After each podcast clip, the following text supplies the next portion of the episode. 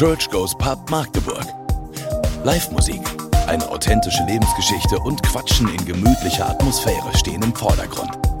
Thematisch dreht sich jede Story auch um Gott und was er im Leben der Erzählenden gemacht hat.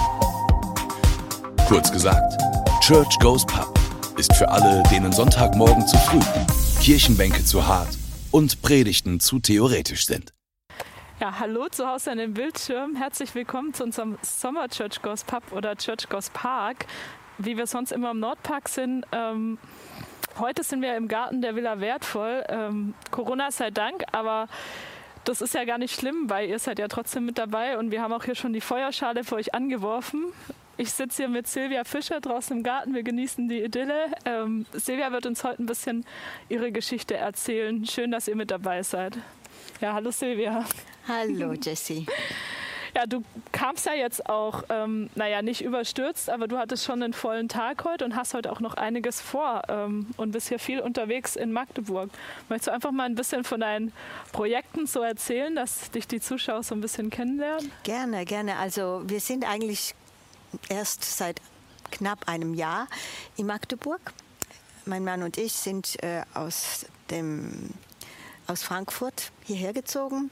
Und zwar haben wir es getan, weil wir gefragt wurden, ob wir bei der Evangelischen Allianz in Magdeburg für die internationale Arbeit uns einsetzen. Denn es soll da am, in der Nähe vom Hasselbachplatz ein Café für internationale Begegnungen geben. Und das haben wir jetzt schon angefangen und konnten jetzt äh, trotz Corona wieder im Mai aufmachen und wir machen so Mittwochs und Donnerstag immer so ein Café und da kommen viele Menschen aus unterschiedlichen Nationen, aber auch Magdeburger, was ganz schön ist. Und äh, wir sind auch engagiert in der Evangelischen Allianz. Der Clemens hat sich auch engagiert für einen Gebetsraum in Magdeburg einige verschiedene Projekte, die so ja. anstehen. Also wenn ihr später auch noch eine Frage an Silvia habt oder einfach mal Lust auf einen Kaffee, ähm, ist direkt am Hassel immer mittwochs und donnerstags von 15 bis 17 Uhr das Café Connect. Auch herzliche Einladung. Ähm, ja, international hast du gerade schon gesagt, ihr seid hier in der internationalen Arbeit. Ich habe mich vorhin mit Silvia auch schon auf Spanisch und Italienisch unterhalten und könnte jetzt aber auch das Interview auf Englisch führen, was Silvia auch spricht. Äh, wie kommt es, dass du so viele Sprachen kannst? Ja, das wurde mir in die Wege gelegt. Ne? Ich habe oder hatte eine italienische Mutter und eben einen britischen Vater, bin aber in der Schweiz aufgewachsen. Dadurch äh, habe ich schon zu Hause Italienisch gesprochen und dann halt äh, in der, in, draußen erstmal auch Schweizerdeutsch und dann in der Schule habe ich Deutsch gelernt und dann die anderen Sprachen kamen dann auch mehr und mehr dazu. Englisch dann noch am Schluss und ja, so kam das alles, ja. So kam die ganze Internationalität, das ist wirklich cool.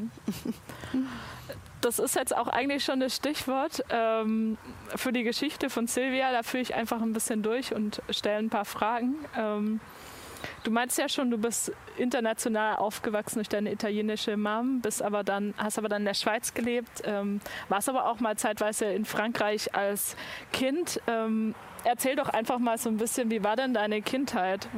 Ja gut, ich, ich wurde also im November, im grauen November in Milano geboren, beim meinen Großeltern hat sich dann meine Mutter aufgehalten, weil sie wollte ihr erstes Kind nicht unbedingt in einem fremden Land gebären. Mhm. Aber ich blieb leider ihr einziges Kind. Sie hätte sich gerne noch weitere gewünscht, aber das äh, wurde leider nicht erfüllt, dieser Wunsch. Und ich habe also alle Vorteile genossen. Ich war immer im Mittelpunkt der Familie. Ich war das erste äh, Enkelkind für meine italienischen Großeltern und das einzige für meine englische Großmutter. Und dadurch hat sich das, die ganze Welt eigentlich nur immer um mich gedreht. Aber trotzdem war ich doch einsam. Ich vermisste, dass ich nicht Geschwister hatte, hatte aber mich dann so richtig gut, äh, ich würde fast sagen, professionell dahin entwickelt, mich selbst zu beschäftigen.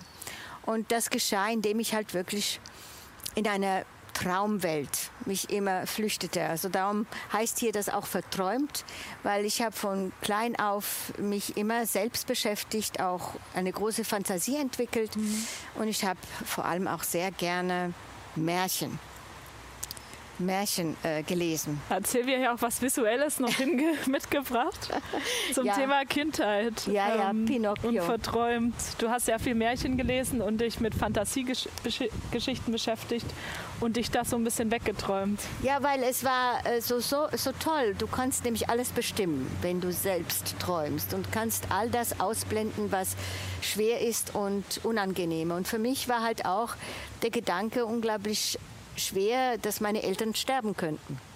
Und ich war immer von meiner größeren Familie entfernt und konnte mir einfach ein Leben ohne sie gar nicht vorstellen und fühlte mich auch richtig verloren. Und ich weiß noch, ich lag manchmal im Bett und dachte an die vielen Galaxien, dieses unendliche Universum und es war leer. Und wenn da meine Eltern nicht mehr da sind, dann war ich total verloren. Hm. Und du bist ja auch so ein bisschen zwischen verschiedenen Kulturen aufgewachsen. Wie hat das das vielleicht noch ergänzt, dieses Verträumtsein? Du meinst ja, du warst dann quasi mit deinem, deiner italienischen Mama, deinem britischen Vater in der Schweiz. Mhm. Ja, und ich war halt auch darauf angewiesen, dass ich Freundinnen hatte. Ne? Weil ich hatte ja keine Schwestern und keine Brüder. Und das Problem auch mit Freundinnen ist, um sie zu behalten, musst du auch dich immer anpassen und Anerkennung bei den anderen suchen. Und ähm, dadurch kam ich sicher nicht immer so sympathisch rüber. Ich fand mich selber sehr sympathisch, aber ich habe mal die eigene Wahrnehmung war eine ganz andere als die, die die anderen hatten. Und ich war halt wahrscheinlich auch anstrengend, weil ich sehr besitzergreifend war. Denn diese Freundinnen mussten mir so vieles ersetzen und haben dadurch das auch nicht können. Ne? Und, äh, und ich war innerlich dann auch sehr leer und versuchte das zu füllen auch mit Hollywood später. Ich liebte Hollywood-Filme und ganz besonders Musicals. Da kommen wir schon zu deiner Jugend. Da hast du ja auch was mitgebracht, nämlich Oliver als mhm. so ein bisschen visuelles Ja, das war ja auch die Geschichte eines Waisenkindes. Mhm. Und das war, was mir also ganz äh, Angst gemacht hat, ein Waisenkind zu werden. Und diese Geschichten waren ja auch ziemlich tragisch. Aber das Interessante ist, dass äh, als ich dann äh, Teenager war und kurz vor dem Abitur stand, hat mein Vater die Arbeit gewechselt und ist aus der Stadt Zürich ins Tessin, ins schöne Tessin gezogen. Aber ich sollte ja mein Abitur machen, dann war es nicht so angebracht, dass ich mitziehe und habe dann in einem sogenannten Mädchenpensionat äh, mein Dasein gefristet, wobei ich konnte jedes Wochenende nach Hause aber meine Zimmernachbarin nicht. Und die, die war tatsächlich vollweise. Mutter mit elf Jahren, Vater mit 15 Jahren verloren. Und das Pensionat war ihr Zuhause. Sie hatte einen Vormund. Sie hatte zwei Schwestern, aber die waren viel älter und konnten sie nicht bei sich aufnehmen. Und das hat mich total geschockt. Hat dich sicherlich schockiert, wenn es so eins deiner Albträume war und dann siehst du eine Person, der genau das passiert ist. Ähm, wie ist denn sie damit umgegangen? Also die hat mich total über den Haufen geworfen mit ihrer Lebensfreude. Ja. Und die, neben ihr kam ich mir fast tot vor. Ja? Sie war so voller Lebensfreude und hat mich da äh, so oft zum Lachen gebracht und hat mich da also wirklich äh, mitgenommen. Und, ähm, und dann habe ich dann doch mal gefragt, wie kommt das eigentlich? Und da sagte sie mir, ja, das kommt davon, weil ich äh, Jesus kenne. Naja, also das fand ich ein bisschen eine krasse Antwort, weil äh, Jesus, äh, ich wohl... Wie kennt man Jesus? Ja, ja von, von dem katholischen Hintergrund hatte ich natürlich schon eine Ahnung. Ich habe da auch die, den Katechismus durchgemacht, aber Jesus hatte nichts mit meinem Leben zu tun. Und auch meine Eltern, das ging ja nur um in die Kirche gehen und das war's dann. Und das war totlangweilig. Und da waren immer alte Priester und es waren immer, also für Kinder gab es kein Programm, wo ich hinging damals als Jugendliche und Kind. Und ich konnte mir einfach nur denken, wenn ich alt bin, wenn ich alt bin, ist Kirche vielleicht was für mich. Ja, genau, ja richtig. Also du bist so ein bisschen mit dem Bild von diesem vielleicht Gott, dem Vater im Himmel aufgewachsen, der irgendwie aber ganz fern ist und man geht halt sonntags in die Kirche aus Tradition und hast vielleicht so ein bisschen an den höheren Gott geglaubt zu dem Moment oder? Ja, also dass es Gott gibt, habe ich wohl geglaubt, aber wirklich nicht geglaubt. Er hatte ja gar nichts mit meinem Leben zu tun. Er war eben halt auch ein Teil dieser Traumwelt. Hm. Ne, so wie man das halt in Geschichten liest oder so. Und er war nicht nur er war für mich Großvater. Noch weiter weg Noch als ein Vater. Der alte grauhaarige Herr. Ja, genau. So wie er manchmal dargestellt wird in, in, in so Bildern von, von Michelangelo und so. Ne? Na, dann hat er dich die Aussage deiner ähm, ja, Kameradin da in diesem in, dieser, in diesem Pensionat sicherlich überrascht, oder? Bist du dem so ein bisschen auf den Grund gegangen? Wieso ja, vor allem, ja, ja, weil sie war noch so jünger glaubte? als ich. Das war, ich war ja damals, was weiß ich, 18 und sie war 16. Ja, gut, äh, sie gehörte aber einer Jugendgruppe an. Und äh, sie hat mir dann gesagt, ich soll doch mal selber in dem Neuen Testament lesen. Und ich war ja auch ein Bücherwurm sozusagen. ich habe gesagt, na ja gut, das könnte ich ja auch mal machen. Und, und obwohl ich diese Geschichten von Jesus sicher in der Kirche gehört hatte und sicher auch im Katechismus, da rein, da wieder raus. Aber jetzt war ich wirklich fasziniert von der Auswirkung, die dieser Jesus haben konnte in einem Menschen meiner Generation der darüber hinaus noch ganz viel irgendwie verloren hat, wo man denkt, wie wäre ich, wenn meine Familie nicht da wäre. Und da habe ich einfach gemerkt, wenn das alles stimmt, Jesus, was du da sagst, ja, dann, dann möchte ich das erleben. Weil er hat gesagt, ich werde immer bei euch sein. Und wenn Vater und Mutter dich verlassen, ich werde dich nicht verlassen. Und da habe ich gesagt, wenn das stimmt, das will ich haben. Und und alles, was ich da gelesen habe über ihn, hat mich total so fasziniert. Ich würde sogar so weit gehen, ich habe mich in ihn verliebt. Ja? Und er war mein Held, so, ähm, so wie früher das halt in den Märchen die Helden da waren, mhm. mein Prinz.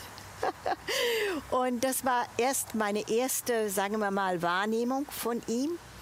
Und dann, als ich dann in der Apostelgeschichte gelesen habe, das ist ja das Buch nach den vier Evangelien, da erzählt was nach Jesus geschehen ist. Ich war ja total begeistert, dass er auferstanden ist.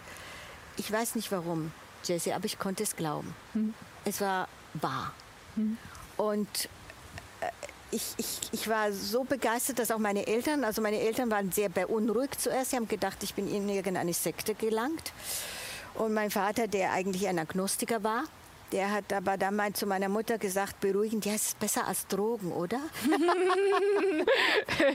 hat er recht, besser als Drogen. Und er hat dann bemerkt, dass ich mich sehr verändert habe, ja. Und ich hatte so eine Lebensfreude dann und verstand jetzt plötzlich meine Freundin, weshalb sie ohne Eltern glücklich sein konnte.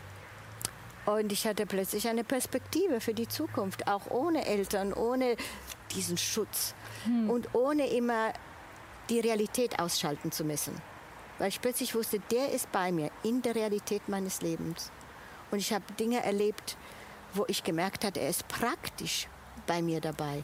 Also weit hinaus über diese Heldenrolle, wo du meintest, er war, er ist dein Held, du hast dich verliebt, aber es war diesmal irgendwie handgreiflicher.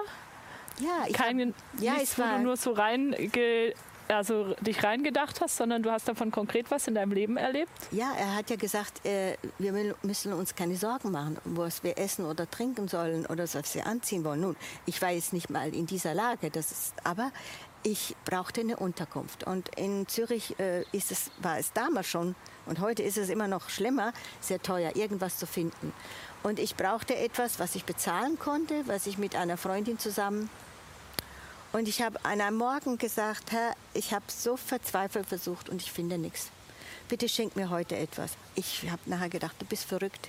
Jetzt wirst du deinen Glauben verlieren, weil es wird ja nicht passieren. Mhm. Tatsache ist, am Abend habe ich mich getroffen mit Freunden und die haben gesagt, sucht jemand von euch eine Wohnung.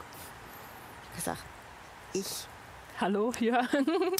ähm, aber wahrscheinlich zu teuer. Es war genau der Preis, den ich äh, mit meiner Freundin ausgemacht hatte, damals 400 Franken. Mhm. Eine Dreizimmerwohnung, jede ein Zimmer. Fantastisch. Und Krass. da habe ich gemerkt, wow, Gott hört.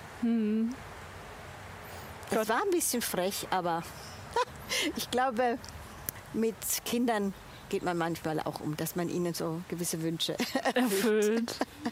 Ja, und dann überhaupt hat es auch meine ganze. Ich hatte ja einen Traum als Teenager. Ich wollte ja Schauspielerin werden. Und ich hatte mich auch schon beworben. Ähm, ich habe so als Hobby war ich im englischen Schauspielclub in Zürich und habe da Rollen gehabt und ich habe da aufgeblüht. Nur der Nachteil war, nach der Vorstellungen war alles wieder beim Gleichen. Du warst da in deiner Welt vielleicht für eine Zeit lang. Ja, und, der Applaus, aber der Verhalt wieder. Und die Leute haben mich nachher genauso behandelt wie vor meinen großen Erfolgen. Ich wurde auch ein bisschen gemobbt. Ne? Und ich weiß jetzt warum. Ich war auch ein bisschen unausständig mit meiner Einbildung, weil ich mich als große Schauspielerin sah. Ähm, und dann war alles wieder beim Alten und es war so leer. Und ähm, Hast Ja. du denn da eine Veränderung erfahren? Ab dem ja, Moment, wo du ich habe quasi plötzlich irgendwie... gemerkt, ich brauche das nicht mehr. Mhm. Ich brauche diese Anerkennung nicht mehr, weil ich sie von Gott bekommen habe, weil ich angenommen bin von Gott, so wie ich bin. Und klar musste ich auch mich realistischer einschätzen und erkennen, dass bei mir einiges im Argen lag. Also, dass ich mich verändern musste. Und ähm, da bin ich Gott so dankbar, weil ähm, hätten mir das andere gesagt, du bist so eingebildet, du stellst dir äh, vor, du seist der Mittelpunkt von allem.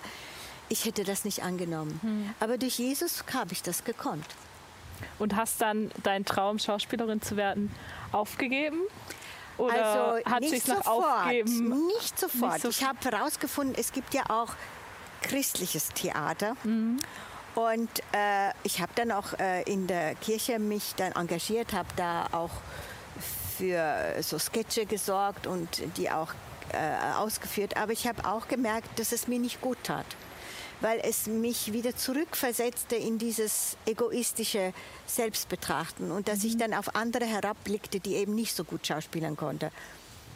Und da habe ich gesagt, Herr, wenn du willst, kann ich das aufgeben. Ich glaube, du kannst mir das ein erfülltes Leben geben ohne diesen Traum. Und so war das ja auch. Ich habe dann äh, sowieso ähm, Übersetzerin gemacht, gelernt. Das war ja am Anfang nur eine Ausweichmöglichkeit, weil man vom Schauspielern ja nicht von Anfang an leben kann. Und da dachte ich, das ist eine gute Sache, kann man nebenbei machen und dann die Karriere fördern. Ähm, und da habe ich das aufgegeben und musste dann nach England, um ein halbes Jahr im Ausland zu verbringen. Und da kam ich in Kontakt mit ganz vielen Jugendlichen, eigentlich die englische SMD.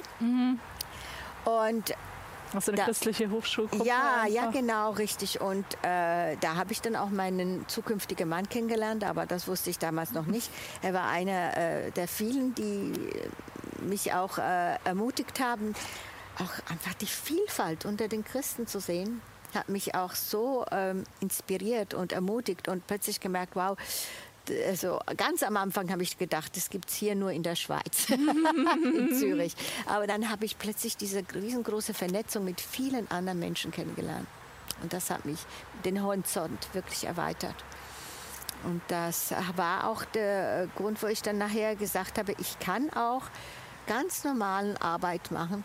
Ich habe dann, äh, stell dir mal vor, in der Bank gearbeitet. Zuerst mal als Sekretärin. Schauspielerin als Sekretärin in der Bank. Ja, im Tessin. Und da lief natürlich sehr viel Theater innerhalb der Bank. Aber nicht das Drama. gleiche Theater. Intrigen. Also das war sicher schon äh, auch Theater in dem Sinne. Aber äh, ich war so froh, ich war nicht mehr davon abhängig. Also hat sich das Traum aufgeben für dich vielleicht am Ende gar nicht nach einem Aufgeben angefühlt? Dass du was verlierst dabei? Nee, Weil ich habe natürlich ja schon zeitweise gesagt, ich habe schon ein gewisses schauspielerisches Talent und ich habe mich gefragt, wozu hast du mir das gegeben, wenn ich das nicht nutzen will? Da sagte mir Gott erstmal nichts. und dann später hat sich natürlich das äh, ausgewirkt, weil ich habe dann doch die Richtung gewechselt, weil es war ehrlich gesagt langweilig. Trotz des und Theaters. Weißt du, so Jahresberichte der Bank ins Deutsche zu übersetzen, war jetzt nicht wirklich das A und O. Und habe halt nebenbei so Nachhilfe gegeben in Englisch und so weiter. Und das hat mir so viel Spaß gemacht, der mhm. persönliche Kontakt. Und dann habe ich dann durch meine zukünftigen äh, ähm, Schwiegereltern den Tipp bekommen, ich sollte vielleicht doch mal einen Kurs besuchen, um Englisch oder Deutsch für Fremdsprachige zu unterrichten. Habe ich dann in England gemacht mhm. und habe dann in der Schweiz äh, in, in äh, Privatschulen dann äh, unterrichtet und das hat riesen Spaß gemacht. Das war richtig toll. Und man muss sagen, Unterrichten hat eben halt auch mit Schauspielern zu tun irgendwo, weil man ja auch vor einer Gruppe steht, obwohl es ja nicht ganz das Gleiche ist. Aber es ist ja eigentlich ganz interessant, weil du hattest ja eigentlich eine ganz andere Idee für dein Leben so und ähm, naja, dann hast du Gott und Jesus kennengelernt und dein Leben ging irgendwie dann in eine ganz andere Richtung und ähm, du hast weitere Talente wahrscheinlich an dir, konntest weitere Talente da entdecken auch einfach. Ja, und vor allem, was das Schöne war, äh, wenn du ähm, einer ganzen Gruppe von Portugiesen, die kein Wort Deutsch können, äh, auf die, mit der direkten Methode, das ist nicht eine Sprachmethode, wo du mit der Grammatik herkommst, sondern du kommst mit Bildern, mit Videos, mit, ja, und eben du musst, musst äh, das alles darstellen, mhm. ja, damit verstehen, was du sagst und so weiter. Das war dann schon, schon total super und, und, und wirklich auch sehr schön für mich, mit Menschen mhm. auch zu arbeiten dann in ja. dem Moment.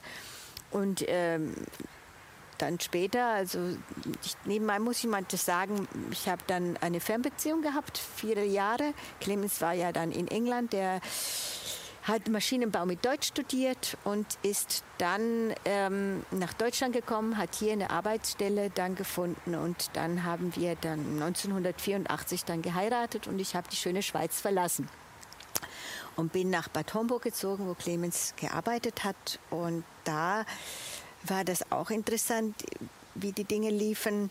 Man spricht ja heute sehr viel so von Gemeindegründung. Wir haben da erstmal an Gründung unseres gemeinsamen Lebens gedacht. Und uns war ganz wichtig, und das ist, was mir ja von Anfang an klar war, anderen nicht, aber seltsamerweise mir, dass wenn ich heirate, dann jemand, der das gleiche Fundament hat im Glauben. Weil es dir einfach so wichtig geworden ist über die Zeit und ja, ich wusste einfach, Jesus muss an erster Stelle sein.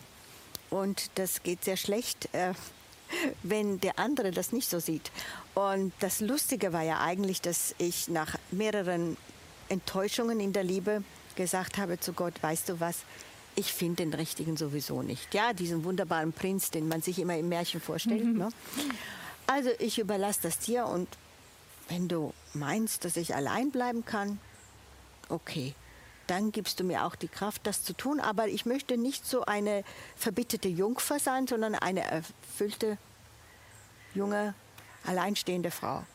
Und wenn du mir trotzdem einen Mann gibst, dann hm, sollte ja Gott an erster Stelle haben. Also da hast du es auch geschafft, Gott dann ziemlich viele, also ziemlich viel zu vertrauen, einfach was verschiedene Bereiche so angeht. Ja, aber Gott hat mir dann auch gesagt, äh, auf das hin, Tja, aber das heißt dann, dass du an zweiter Stelle bist. Hm. Wenn bei deinem zukünftigen Ich an erster Stelle bin, kannst du nicht auch an erster Stelle sein. Und das war ja mein Problem, dass ich ja immer an erster Stelle sein wollte, ne? in meinem Leben und im Leben der anderen Menschen. Und das war richtig gut und ich glaube, das war auch der Grund, weshalb ich heiraten sollte, mhm. damit ich das auch umsetzen kann. ähm, ja, so als learning, kleine Lehre? Ja, Learning by Doing. Ne? Mhm. Das ist schon ganz wichtig. Und ähm, und daher war das äh, eigentlich auch interessant, weil äh, ich ja dann auch die Schweiz verlassen habe und eigentlich an den Ort bin, wo Clemens gearbeitet hat. Und so. Also schon zurückgesteckt hast. Ja, quasi. in einem gewissen Sinne schon. Aber ich muss sagen, es, es ist nie wirklich ein Nachteil, wenn man das macht, was Gott für einen vorgesehen hat. Es kommt immer richtig gut raus, ja das ist ja jetzt schon ein Weilchen her, seit du dann auch nach Deutschland bist. Und äh, du hast ja Gott dann auch schon echt in jungen Jahren quasi persönlich kennengelernt durch die Bekannte. Wie hat es sich denn auf deinen restlichen Lebensweg ausge ausgewirkt, jetzt vielleicht in ganz kurzen, prägnanten ähm, Momenten oder auch in Entscheidungen? Was hat sich dadurch verändert? Wie hast du ihn vielleicht auch erfahren auf dem Lebensweg, der jetzt schon hinter dir liegt? Ja, es hat dahingehend auf mich gewirkt, dass ich nicht abhängig war von Orten und auch nicht mehr von Menschen. Mhm. Also dass Gott mich an verschiedene Orten versetzen konnte und ich trotzdem äh, erfüllt war, dass ich die Einsamkeit nicht mehr hatte, weil ich einfach immer ihn als meinen Partner dabei hatte. Also ich musste mich nicht an meinen Mann klammern nachher oder an die Kinder, die ich ja Gott sei Dank haben durfte. Und, äh, und ich dadurch ganz viele interessante neue Menschen kennenlernte, die, die mein, mein Leben bereichert haben. Ich mhm. habe also Veränderung nicht als eine Bedrohung mehr empfunden, sondern als eine Bereicherung. Und äh, das war auch unglaublich wichtig für unseren äh, Schritt hier nach Magdeburg. Denn wir waren jetzt mehr als 30 Jahre im Rhein-Main-Gebiet zugange. Dort hatten wir zuerst auch unsere drei Kinder, und zwar mhm. einen jedes Jahr. so. Und äh, soweit das dann die Leute gedacht haben, jetzt kommt wieder. Und er hat gesagt, nein, das vierte Kind, nein, das ist mir dann ein bisschen zu viel. Und da kam aber dafür die Gemeinde. Wir haben äh, also ähm, erstmal Gemeinschaft gehabt mit Menschen, die auch Jesus lieb hatten. Und äh, dann haben wir gesagt, komm, wir, wir machen da zusammen äh, Gemeinde, wir sind unterwegs und dann entstand halt in dem Gebiet eine, eine, kleine Hauskreis, aus dem Hauskreis eine Hausgemeinde und dann haben wir uns dann außerhalb auch getroffen in einem Saal und es war dann auch Teil unseres Lebens, es war unsere Familie, ne? die ich ja eigentlich nicht mehr hatte, auch mhm. durch die Eltern, die danach auch verloren, äh, in dem Sinne, sind ja auch ähm, gestorben und, und so hatte ich immer Familie, ja. Und das ist einfach so toll bei Gott, dass man dann einfach wirklich keine Sorgen haben muss, dass man mhm. irgendwie vereinsamt oder nicht, nicht äh, zurechtkommt im Leben. Er mhm. kommt immer und begleitet dich und bereitet dich unbewusst oft auf diese Dinge vor. Und, und erfüllt dir vielleicht nicht alle Wünsche, die nee, du hast, aber. Nicht alle Träume, die ich hatte und die Träume, die ich äh, verlassen musste. Er hat mir aber Besseres gegeben. Und eben, es ist nicht aufgehört mit dem Träumen. Ich träume immer noch, dass viele Menschen diesen Jesus kennenlernen, der wirklich ein erfülltes Leben schenken kann. Und der auch viele Wunden und, und Verkehrtheiten und ja, Verkorkstheiten auch verändern kann. Das finde ich einfach so faszinierend bei ihm. Weil du die Veränderung an dir selbst auch erfahren hast oder an anderen? Oder? Ja, beides, natürlich beides. Es ist schon äh, klar, nicht jede Veränderung ist, was man möchte. Ja? Es war schon ein bisschen ähm, interessant, jetzt äh, hierher zu ziehen und eigentlich ähm, zu denken, hier müssen wir von vorne anfangen. Hier kennt dich niemand und niemand kann sagen, ach, du hast mir so geholfen, du bist so ein toller Mensch, ja? Sondern du musst dich irgendwie wieder neu beweisen. Und dann waren natürlich auch Gedanken da, wie werden wir hier angenommen als Leute aus dem Westen, die sind. Das Allerwichtigste war mir, dass wir ja nicht so rüberkommen als her sind wir, auf euch, mhm. uns habt ihr gewartet. ja, das ist schrecklich. Und ich habe wir haben es erlebt, die Leute hier, also wir auch in der Hausgemeinschaft, wo wir hineingekommen äh, sind, wir haben eine Wohnung hier, die haben uns so herzlich aufgenommen. Und das war wirklich eher umgekehrt. Wir mussten unsere Vorurteile ja, loslassen und empfanden gar nicht, dass die Menschen uns äh, gerichtet hätten oder hm. abgelehnt hätten. Und das macht einem schon ein bisschen demütig. Hm. Das ist schon stark. Also ich, ich bin sehr beeindruckt von den Leuten hier. Und wie kam es überhaupt, dass ihr überhaupt nach Magdeburg gekommen seid? Du meintest ja, ihr seid in Frankfurt, bei Frankfurt gewesen. Ja. Und seid jetzt seit fast einem Jahr in Magdeburg. Ja, im August. Hatte das auch was mit Gott? Also hattet ja, ihr da auch die Idee so von Gott oder wie kam der auf die Idee? Es war jetzt nicht irgendwie so richtig dramatisch. Ich liebe es, wenn es dramatisch ist. Die Schauspieler lieben das ja und eine Stimme sprach und wir wussten Magdeburg. Nein, äh, eigentlich fast ganz locker und äh, für viele nachvollziehbar, die jetzt zum Beispiel nicht glauben. Also erstens mal vor Jahren ist unser Sohn Toni, unser ältester Sohn, übrigens, wir haben drei Söhne und er hatte es auf dem Herzen, nach Magdeburg zu kommen und hier eine Gemeinde zu gründen, also eine und die Magdeburger zu erreichen. Und da ist das überhaupt das erste Mal, dass Magdeburg bei uns überhaupt auf dem Schirm war. Und es hat uns natürlich gefreut und begeistert, dass er sowas machen will. Aber wir hatten, ich hatte und mein Mann auch schon ein bisschen das Gefühl, wir sind irgendwie lange genug hier in diesem mhm. Umfeld. Und das, was wir tun sollten, das haben wir irgendwie getan. Und ähm, wir haben dann äh, Hilfe bekommen in der Gemeindeleitung, weil mein Mann hat das sozusagen nebenberuflich gemacht. Er hat voll als Maschinenbauer gearbeitet mhm. und dann nebenbei hatten wir diese Gemeinde. Aber es wurde immer klarer, dass äh, eine Gemeinde braucht ein bisschen mehr als nur ein Ehepaar, das mhm. sich kümmert. Und dann hat sich das so entwickelt, dass äh, ein junger Pastor aus, aus Amerika kam, der eine Gemeinde gründen wollte, aber dann sah, dass er erstmal ein Standbein bei uns in der Gemeinde finden konnte und dann nochmal eine Gemeinde gründen und so. Und, und da war der Clemens so eingespannt in seiner alten Arbeit, dass er gar keine Zeit mehr hatte. Also das Nebenberufliche ging gar nicht mehr. Mhm. Und es waren ja diese junge Pastor da. Und dann hattet ihr es einfach so ein bisschen gespürt, hey, wir brechen noch mal auf zu einem anderen Ort, was ja auch ziemlich mutig ist, finde ich, wenn man schon eine Weile lang an einem Ort ist. Ja, und dann kam Magdeburg noch mal ins Gespräch einfach. Man spürt halt das Alter. Man ist nicht mehr so gerne bereit, sich zu verändern. Hm. Und ähm, aber irgendwie wusste ich, das ist der nächste Schritt und das wusste mhm. auch mein Mann und wir konnten loslassen. Das war auch eine sehr interessante Lektion. Das ist ja auch sehr interessant, weil ähm, es gibt tats tatsächlich ja eine Stelle in der Bibel, wo es auch heißt, es gibt eine Zeit für alles, eine Zeit zum Festhalten und eine Zeit zum Loslassen. Und es ist irgendwie manchmal an uns rauszufinden, was vielleicht gerade dran ist. Ja. So ja, und ähm, so. zu spüren, was vielleicht für eine Zeit ist. Ja, genau. Und dann haben wir gehört, dass Sie hier in Magdeburg von der Evangelischen Allianz ein Ehepaar suchen, das sich für internationale Arbeit interessiert. Und ich muss noch dazu sagen, wir hatten drei Jahre lang auch ein Pflegekind aus Afghanistan, eine mhm. junge Frau. Und vorher hatten wir uns schon investiert. Äh, äh, mit, mit, den Flüchtlingen zu tun. Wir hatten eine Zeit, da hatten wir mehr Flüchtlinge, Flüchtlinge in der Gemeinde als, als eben Einheimische.